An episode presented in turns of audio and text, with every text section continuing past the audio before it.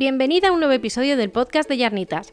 Mi nombre es Gema, soy tintorera y tejedora y este es un podcast sobre punto, aunque a veces también hablo un poquito sobre organización personal.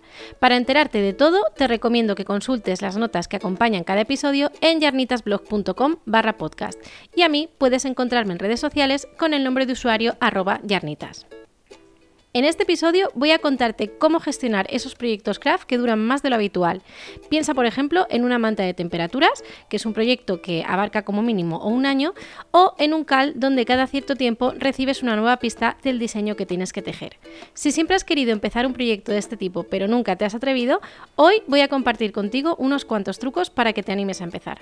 Hablaremos sobre cómo planificarlo, cómo encontrar tiempo para trabajar en él y lo más importante, cómo mantenerte motivada para completar Además, te contaré también cuáles son los proyectos craft largos que tengo entre manos este año. Hola, ¿qué tal?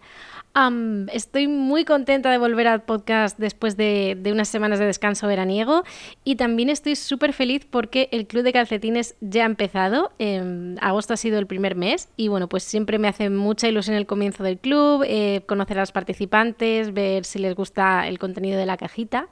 Es muy emocionante por mi parte, bueno, pues sigo también a tope de creatividad y de productividad, ¿no? Es como que, mm, como que quiero hacerlo todo, quiero ver mm, todas las series, quiero, quiero escuchar todos los podcasts, eh, leer todos los libros.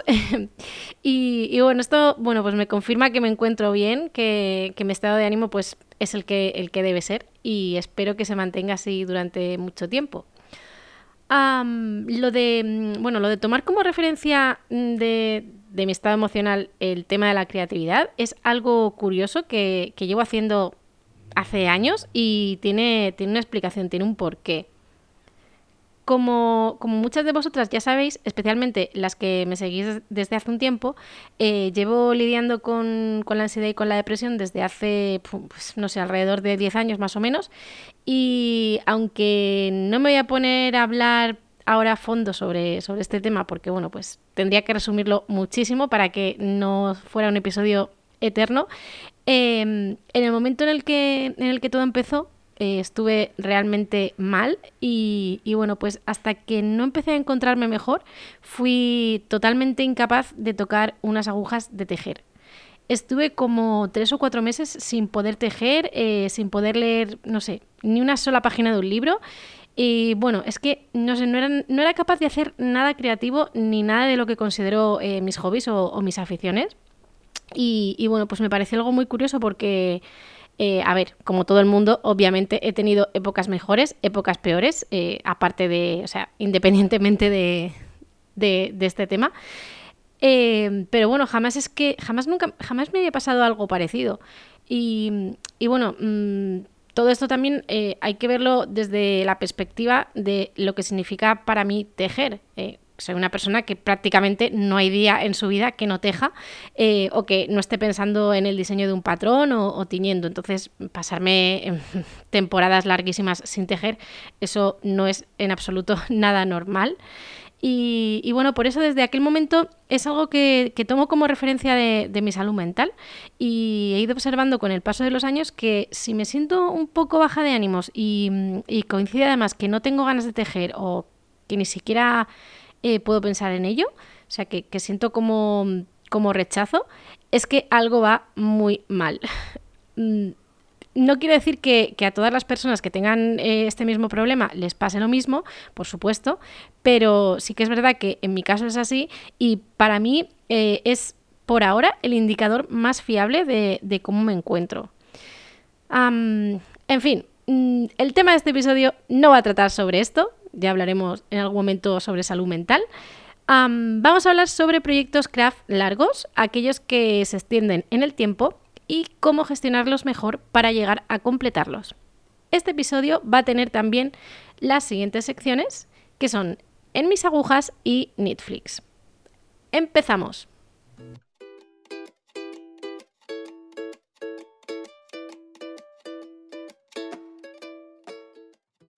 En mis agujas.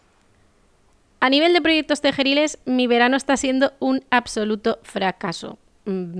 No he parado de tejer en todo el verano, pero no he terminado todavía ninguno de los dos proyectos que tengo empezados. Proyectos que además pues se supone que, son para usar en estos meses. Ah, qué desastre. en el episodio anterior me quedé, si no recuerdo mal, tejiendo el Tin Roof de Yamagara y solo pude terminar la parte delantera porque, atención, me quedé sin lana. Sí, amigas, mm, claramente pequé de optimismo eh, al pedir solo un ovillo de cada color del top, em, influenciada por la foto que subió eh, Retrosaria Rosa Pomar a Instagram. Y bueno, sí es verdad que tuve en cuenta que yo iba a tejer la talla 3, que es una talla más que, la camiseta que se ve en la foto, pero mm, me guié más por la cantidad de metros que tiene cada ovillo. Mm, recordatorio, la lana es Coast, que es también de, de Retrosaria Rosa Pomar. Y bueno, lo que no tuve en cuenta fueron las modificaciones que he hecho, que implican montar muchísimos más puntos más que, los que indica el patrón. Y bueno, pues es ahí donde me he ido comiendo la lana sin darme nada de cuenta. No pasa nada, porque bueno, pues ya pedí un par de ovillos más. Y en este caso, eh, bueno, sí que son los que los ovillos que me, han, que me han mandado, sí que son de la misma tintada, pero en este caso, si hubieran sido de, de diferentes tintadas, no hubiera habido ningún problema porque, bueno, pues como la camiseta mm, está diseñada a, base de franjas, si, las lanas hubiesen sido de, diferentes lotes y hubiese habido una variación, pues no se hubiera notado. Así que lo, lo he resuelto bien y no hubiese habido tampoco ningún problema. Y esto básicamente ha sido lo que me ha impedido avanzar en este proyecto. Mm, si no lo hubiese tenido ya terminado, si, no me hubiese quedado sin lana y, bueno, pues ya me hubiese metido en, otras historias, porque por otro lado eh, he seguido tejiendo los calcetines del club de este año, que son tres patrones, o sea, tres pares de calcetines. Y es que siempre, mm, siempre me gusta tejer una versión final eh, de, cada uno de los patrones con, el color definitivo y así pues repaso cualquier fallo que pueda haber y aparte pues también eh, aprovecho para hacer las fotos finales y, demás. Así que sigo tejiendo calcetines. Afortunadamente ya me queda nada para, para terminar. Pero a pesar de todo, mm, no me pude resistir a empezar otro proyecto más de verano, mientras esperaba a que me llegasen los ovillos para seguir con el Tin Roof.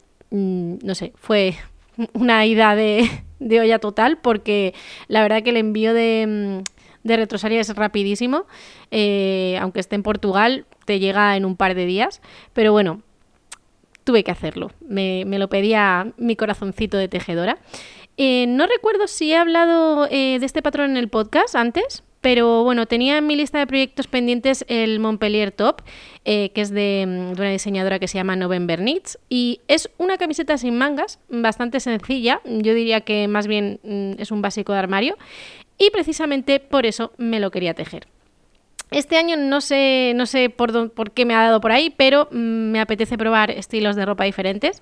Y la verdad es que no tengo nada parecido, así que bueno, pues me he decidido a probar con, este patrón.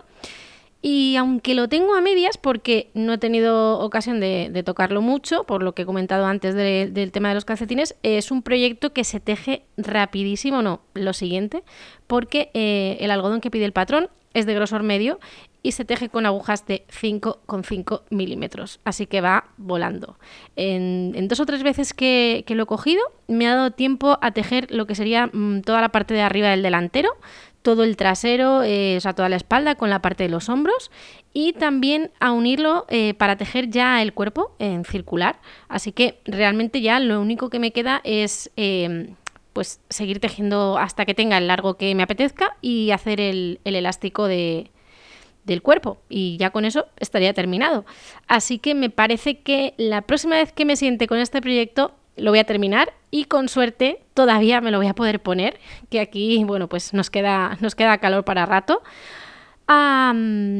¿Qué más? Mm, sí, bueno, yo no suelo tejer con algodón, seguramente que, mm, que más de una vez me, habréis escuchado decirlo, que no es una fibra que, que no me gusta mucho, pero reconozco que he escogido súper bien el algodón para tejer este top. Em, el, hilo, el hilo original es eh, Sandnes Garn eh, Ticket Line. O sea, sí, bueno, hay otra versión de este mismo hilo, pero más fino. Y luego está esta versión gruesa. Pero, como era de esperar, mm, como no, lo he sustituido porque parecía eh, misión imposible eh, conseguir este hilo eh, desde aquí, desde España. Así que pues lo he cambiado, me di una vuelta por Jansub, que es la, la, web que os recomendé ya anteriormente, y finalmente pues me decidí por un algodón de la marca Yarn and Colors que se llama Epic. Yo no conocía esta marca, pero bueno, vi que coincidía en el grosor y, la construcción también con el hilo original y que además eh, la tenían disponible en, en Lovecrafts y bueno, pues mm, es que además tiene muchísimos colores eh, eh, para elegir que a mí mm, personalmente me venía genial porque no tenía nada claro en qué color me quería tejer el top. Y nada, aprovechando que, además estaba rebajada, pues mm, pillé ovillos suficientes para tejer dos tops en diferentes colores. Mm, no sé si los acabaré, pero bueno, ese es el plan. Em, el que estoy tejiendo ahora, el que tengo empezado, eh, lo estoy haciendo con el color olive, que es un verde oliva, tal y como, como indica el nombre. Y el otro color que compré es el color curry, que en la web mmm, parecía un poquito más tirando a naranja, pero mm, en directo mmm, es un color bastante curioso. Es como, mm, no sé, está entre amarillo, crema, naranja. Es difícil de, de describir, pero, pero, es muy bonito. Bueno, en las notas del episodio voy a dejar, como siempre, los enlaces a todo, eh, por si os apetece ver los colores, ver el patrón y demás. En fin, mm, ¿qué pasará con mis proyectos de verano? ¿Los terminaré a tiempo para estrenarlos? Mm, creo que podríamos, no sé, empezar a hacer apuestas.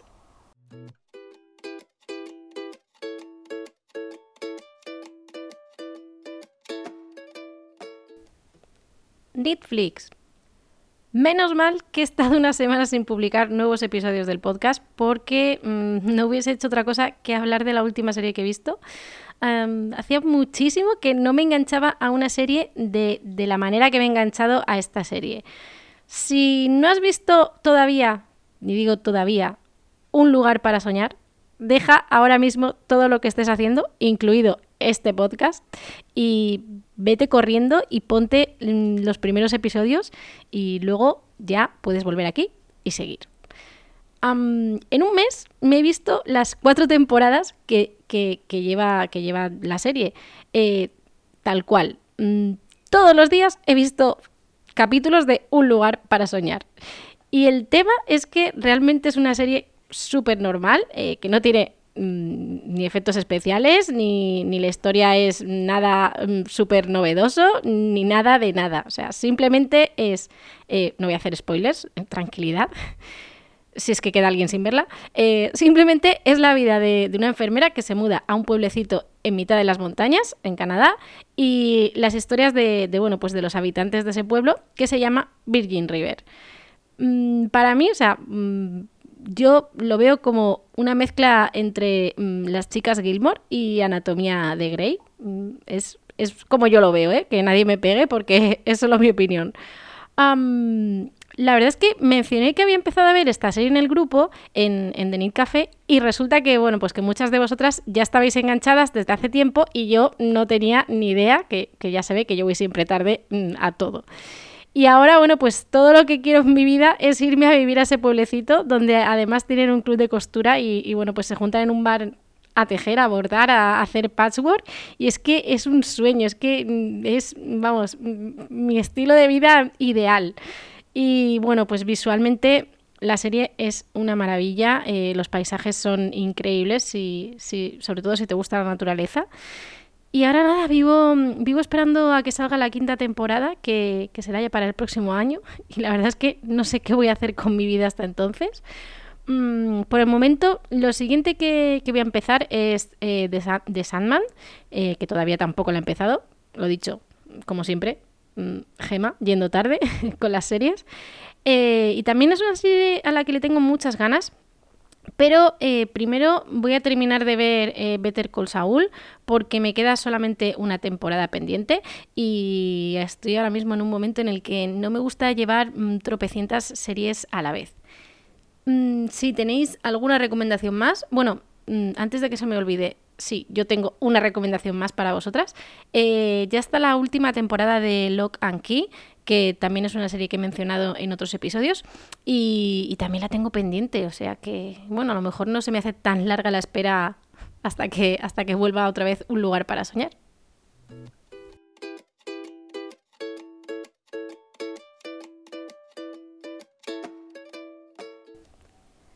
Estoy completamente convencida de que cuando hablamos de, proyectos craft eh, que se extienden a lo largo del tiempo o de proyectos craft largos, el mundo se divide básicamente en dos tipos de personas. El primer tipo es eh, la persona que odia este tipo de proyectos, que directamente de entrada ni se plantearía, por ejemplo, pues meterse en algo en lo que va a tener que estar pensando como mínimo, no sé, un año. Y luego está el tipo contrario de persona, que es a la que le encanta eh, este tipo de proyectos y que disfruta muchísimo con ellos. La verdad mm, es que yo era de las del primer grupo. Mm, en mi vida, hasta hace, no mucho, hasta hace un par de años o así, o, tres, no, no, se me hubiera ocurrido jamás eh, participar, eh, bueno, ni participar ni empezar en ningún tipo de proyecto en el que no supiera eh, más o menos cuándo iba a terminarlo, ni, ni cuánto tiempo iba a tardar en, tejerlo. O sea, mm, el tema de la incertidumbre o la sorpresa o el no saber algo, el misterio, era algo que, no, que es que no, no podía con ello. Y bueno, la buena noticia es que si perteneces a ese primer grupo y no sabes muy bien eh, cómo, cómo afrontar un proyecto craft largo, eh, la buena noticia es que puedes convertirte en el segundo tipo de persona y puedes terminar eh, amando este tipo de proyectos, como, como de hecho hago yo ahora desde que, desde que hice el primero. Mi primer proyecto largo, eh, mi proyecto craft largo, sin, bueno, realmente no sabía ni siquiera si lo iba a terminar o no, y mm, reconozco que no estuvo muy bien planificado porque fue así un poco como diría, no sé, me lancé a hacerlo sin más y dije, bueno, pues vamos a ver qué pasa. Lo único que tenía eran las ganas y, ya está. Eh, mi primer proyecto craft largo fue la primera manta de restos que, tejí. Eh, creo que ha sido en lo que he estado trabajando más tiempo en mi vida como tejedora y bueno, en realidad en cualquier manualidad o en cualquier hobby así que he tenido, eh, este ha sido el proyecto en el que más tiempo he trabajado. Estuve un año si no recuerdo mal, un año o algo más de un año para terminar la manta. Y, bueno, mm, realmente es que tampoco sabía cuándo iba a poder eh, avanzar en ella, eh, cuánto tiempo iba a tener que estar sin tocarla, porque al ser una manta de restos, pues básicamente, obvio, depende de, los restos de lana de ese grosor que, fue, que iba acumulando. Y, la experiencia en general eh, fue muy, muy positiva, tan positiva que aquí estoy. un año y medio después tejiendo una segunda manta de restos y liada con varios proyectos más eh, de este tipo. Por supuesto, eh, con el éxito en, un proyecto craft largo, es obvio que, también vienen los fracasos, que, los he tenido, que ahora también voy a hablar de ellos porque no todo es de color de rosa.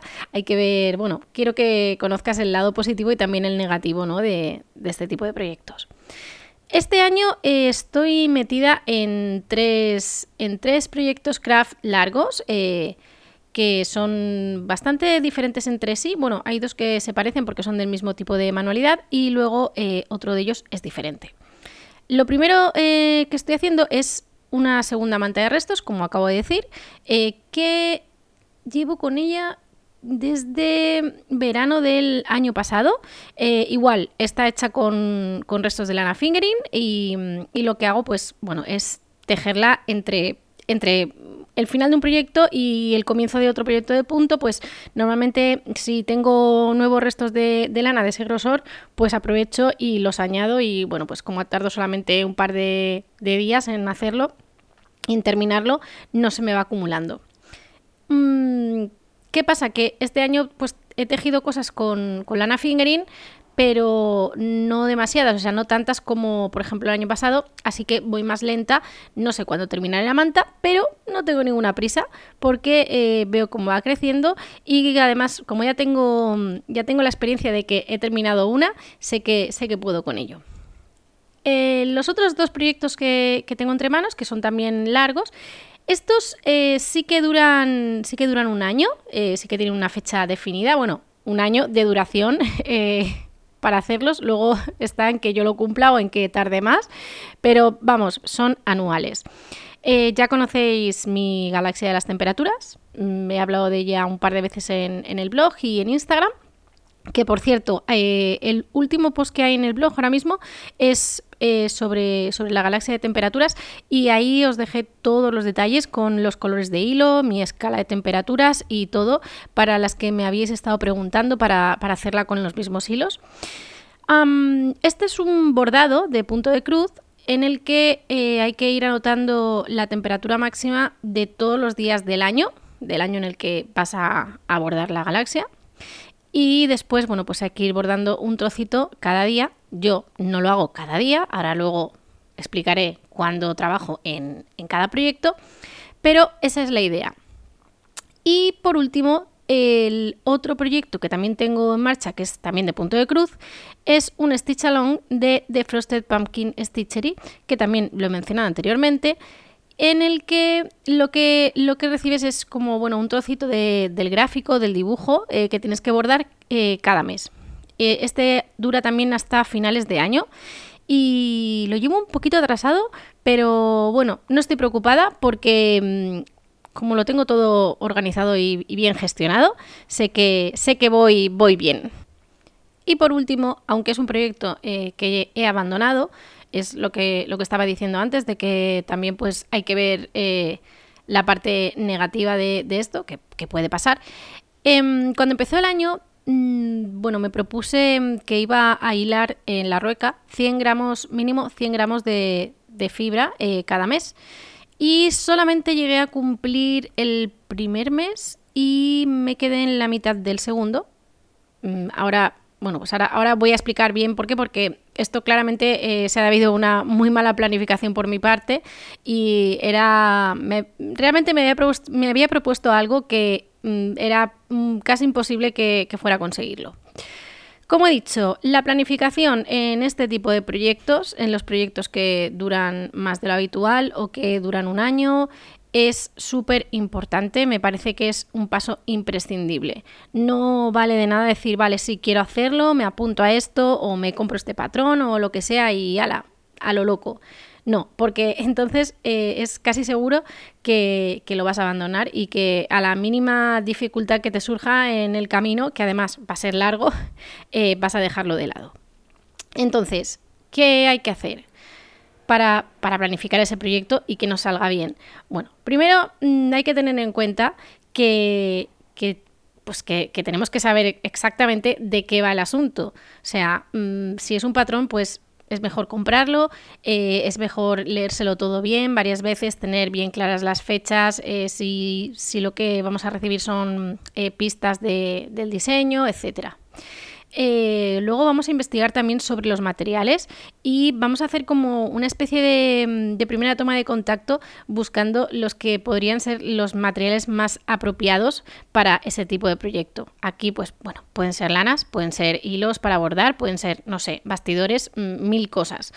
Vamos a pensar en todo lo relacionado eh, con, con el proyecto que vamos a hacer, para tener claro qué es lo que necesitamos y qué es lo que mejor se adapta eh, a nosotras, y eh, a nuestra manera de trabajar y también dónde podemos conseguirlo. Em, esto, como he dicho, me parece que es clave el tema de la planificación porque em, ya de entrada te facilita mucho eh, el trabajo, ¿no? Te facilita mucho el, poder empezar, el arrancar ese proyecto y además el tener como, como una ilusión por empezarlo que es súper importante, porque eh, en este tipo de proyectos largos, cuanto más tiempo mantengas la ilusión, eh, mucho mejor. Luego creo que otra cosa eh, súper importante y que ha sido una de las cosas que a mí me ha fallado en el tema de, lo que me propuse de hilar, de hilar en la rueca, ha sido no escoger bien el momento en el que iba a trabajar en ese proyecto.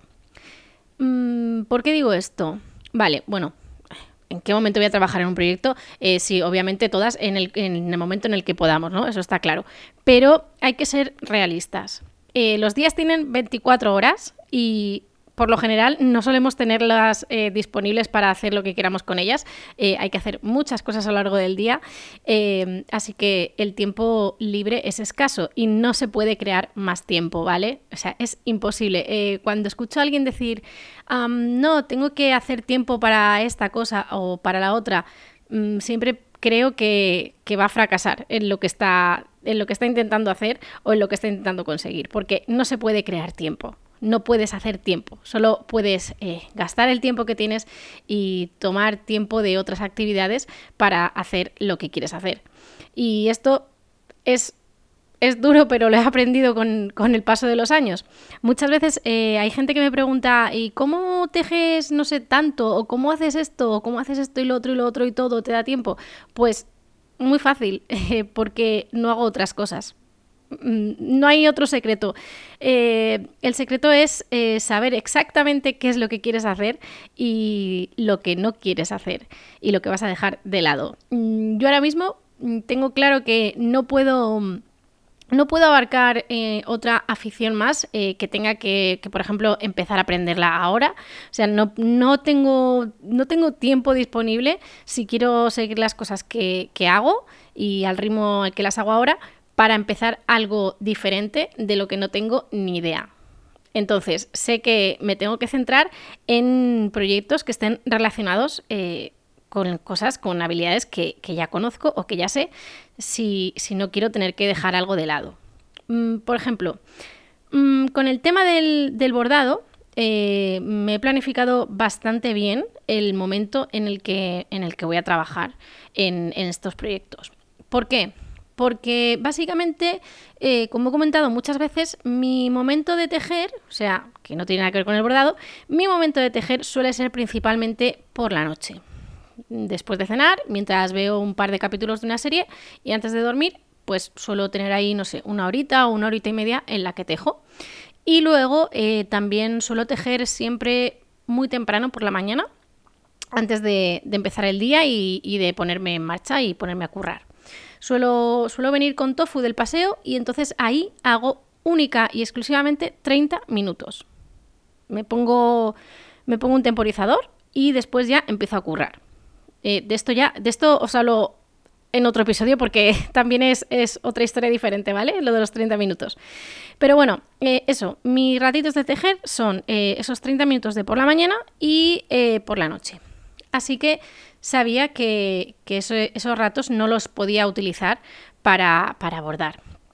Además, eh, como hemos hablado del tema de la planificación, eh, uno de los bordados, el de la galaxia de las temperaturas, está bordado sobre tela aída de color negro, con lo cual em, es bastante limitado el momento del día en el que puedo trabajar en él, porque la verdad es que cuesta muchísimo de verlo si no tienes una buena luz. Así que decidí que mi momento para trabajar en esos proyectos iba a ser después de comer. Termino de comer y sé que si tengo que avanzar en esos proyectos, ese es mi momento. Sé que ese hueco es el que he reservado para eso y es ahí donde los voy a trabajar. Y el resto del día ni siquiera pienso en ellos. Si me apetece o si tengo algo que adelantar, sé que hasta que no llegue la hora de después de comer, no los voy a coger. Con esto es eh, lo que quería decir cuando hay que planificar eh, y elegir el momento en el, que, en el que vamos a hacer esas cosas. Porque eh, nos va a ayudar como a bloquear un, tiempo, un ratito del día o del fin de semana o cuando sea que, que elijas. Y va a ser como que ese espacio está ya reservado para eso. Entonces, no hay opción, no dejes opción a hacer otras cosas diferentes. ¿Vale? Eh, así es como lo he hecho y a mí hasta ahora me ha funcionado súper bien. Eh, por ejemplo, igual que, en el tema de la manta de restos, solamente, solamente tejo la manta entre proyecto y proyecto de punto. Nada más. Es como mi pequeño mm, descanso o mis dos días de descanso entre un proyecto y otro. Aprovecho si tengo restos y la adelanto y así no se me acumula. Esto mm, no lo hice, no lo planifiqué con, con lo de hilar eh, no me propuse ningún momento para, para hilar, eh, no, pensé en cómo iba a, ir comprando la fibra que me iba a hacer falta, no pensé nada, simplemente saqué la rueca, saqué fibra que ya tenía y dije, bueno, pues lo iré haciendo. mm, me basta con ponerme como meta hacer los 100 gramos cada mes. Y claramente no, no fue suficiente. Después de esto, otro consejo más em, sería, bueno, lo que he mencionado antes, he hablado un poco por encima de ello, es el no, elegir em, un tipo de proyecto en el que seamos completamente nuevas, eh, una, manualidad, una habilidad que, de la que no tengamos ni idea. Eh, ni tampoco mm, elegir algo que nos suponga pasar de cero a, a mil, ¿vale? Porque, si, nos liamos eh, de esta manera, eh, seguramente vamos a terminar bastante hartas de ese proyecto y lo vamos a dejar de lado. Y la verdad es que es una pena. Y luego siempre te, queda ese remordimiento de conciencia. Así que mejor elegir algo que ya sepamos hacer o en el caso de que sea algo completamente nuevo, de lo que no tengamos ni idea, empezar con lo mínimo. Es decir, mm, si por ejemplo hace, no sé, 10 años que que no te pones a, pintar con las acuarelas, pues no te propongas que este año vas a pintar, no sé, 10 dibujos cada mes ni 5 dibujos cada mes, porque seguramente no lo vas a conseguir. Entonces es como que ya directamente empiezas eh, tirándote piedras en tu propio tejado. Eh, es mucho mejor que empieces diciendo, bueno, pues me gustaría retomar el tema de las acuarelas. ¿Qué voy a hacer? Bueno, pues eh, voy a dividirme los meses del próximo año. Eh, el primer mes, por ejemplo, mm, pues simplemente me voy a dedicar a mm, tener unas acuarelas que me gusten, que me sirvan para empezar, tener los materiales listos, eh, ir investigando un poco, no sé, mm, algún curso online que haya por ahí, etcétera. Eh, el segundo mes simplemente voy a hacer una toma de contacto con los materiales y mi único compromiso va a ser dedicarle cinco minutos todos los días a hacer garabatos. Y así creo que, se entiende bastante bien. en esto también es otro de los fallos que he tenido con, el proyecto de Hilar, porque, bueno, claramente hacía no sé cuántos años que no tocaba la rueca y, ha sido pues como tener que volver a, aprenderlo todo de nuevo y quería hacer algo que, quería hacer algo que era el 1000 y, y yo estaba en el cero, como he explicado. Y Ahora, otra cosa que es mega importante, que es no desanimarse a mitad del proyecto, eh, porque esto, esto es así, esto es ciencia, yo es que me lo inventé. Mm, cuando, cuando estamos trabajando en algo, al principio tenemos muchísima ilusión, muchísima energía por hacerlo, nos encanta, estamos súper emocionadas, pero mm, al final, eh, cuando estás más o menos hacia la mitad, se produce un bajón. Y, y en, ese, en ese punto siempre sientes que, quieres dejarlo. Siempre sientes que, no merece la pena o que no lo estás haciendo lo suficientemente bien o que no lo llevas, no sé, como, tú esperabas. Y, se produce una necesidad muy, muy fuerte de, dejarlo de lado y, abandonar un proyecto. Entonces, para que eso no nos pase, muy importante saber que, te vas a sentir así. Eh, como se suele decir, el saberlo es el primer saberlo y aceptarlo es el primer paso. Y luego yo me he dado cuenta de que ayuda bastante el visualizar el final, visualizar el proyecto terminado y, mm, no sé, pensar em, alrededor de, la idea de ese proyecto terminado. ¿Qué quiero decir? Eh, por ejemplo, eh, si estamos hablando de, un bordado, yo con, el, con la galaxia y las temperaturas eh, ya estoy, ya realmente a estas alturas que estamos, eh, bueno, pues a punto de, empezar septiembre, ya ha pasado la mitad, pero bueno, estoy ahí, em, estoy ya pensando qué voy a hacer con, con el bordado. O sea, estoy pensando cómo voy a terminar el bordado cuando esté completado, qué detalles le voy a añadir, dónde lo voy a colgar, no sé, estoy hasta pensando en las fotos que le quiero hacer. Y, lo mismo, pues, eh, lo mismo aplica para, otro tipo de proyectos, ¿no? O sea, creo que ayuda muchísimo el tema de, visualizar el final y, de ir ya pensando y preparando eh, ese final, ¿no? Es como que. Mm, mm, bueno, es algo que, he leído realmente muchísimas veces y, la verdad que tiene razón, mm, que, siempre que lo he leído he pensado que, que era cierto, porque, bueno, al menos en mi caso es así, que cuando piensas en, en una cosa que estás haciendo y te visualizas a ti mismo, haciéndolo ya, eh, completándolo, terminándolo, es como que mm, tu cerebro piensa en más formas de llegar hacia hasta ese final o hacia ese éxito, entre comillas, eh, que es completar ese proyecto o completar lo que quieras que, es, lo que quiera que estés pensando. Sé que suena así tonto y cursi, pero la verdad es que funciona. Em, a mí en el caso de, los, proyectos de bordado me está ayudando bastante porque em, hacía también muchísimos años que, no bordaba nada y, bueno, necesitaba así como una especie de motivación extra, eh, así que estoy bastante entretenida pensando eso en, todos los detalles que, y en todo lo que les voy a hacer a, esos proyectos cuando los termine. Y, ya está, eso es mm, todo lo que puedo aportar a, este tema. Mm, Sé que da bastante miedo a veces empezar eh, un proyecto así tan largo. Y creo que es porque mm, cuando empezamos algo eh, de esta magnitud o, que sabemos que vamos a estar mucho tiempo con ello, eh, es también como un poco como desafiarnos a nosotras mismas. Y creo que eso también, ese reto, produce un poco de, miedo, por lo menos a mí me, pasa. Mm, me gusta trabajar bajo presión, pero eh, no sé, el pensar que, yo misma espero mucho de mí, ¿no? O, el terminar algo que es mm, grande o que es importante o que, no sé, que tiene un significado para mí y tal, eh, hace que sea bastante complicado. Así que mm, con, el paso del tiempo y con la experiencia que tengo de, tejer la primera manta, todo esto es eh, a lo que yo he podido llegar o los trucos que a mí me funcionan para, completar este tipo de proyectos. Y no sé si. No sé si, si aplicarán a todo el mundo, pero en mi caso mm, puedo decir que funcionan porque aquí estoy, como he dicho, un año y pico después y con tres proyectos larguísimos eh, por delante y empezados. Así que funcionar, funcionan.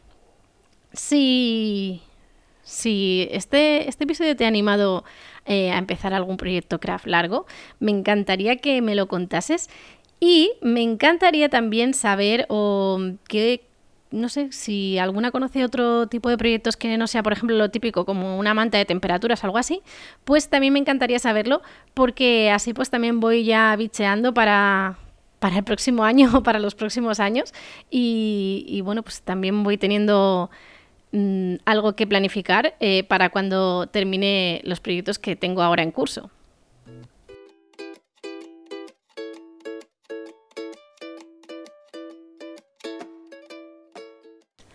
Muchísimas gracias por haberme acompañado en este episodio. Puedes escuchar el podcast de Yarnitas en Apple Podcast, Spotify, Anchor y en casi todas las plataformas de streaming.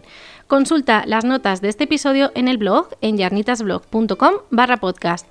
Por último, te recuerdo que puedes escribirme a podcast.yarnitas.com si quieres hacerme cualquier sugerencia o si te gustaría proponerme algún tema para futuros episodios.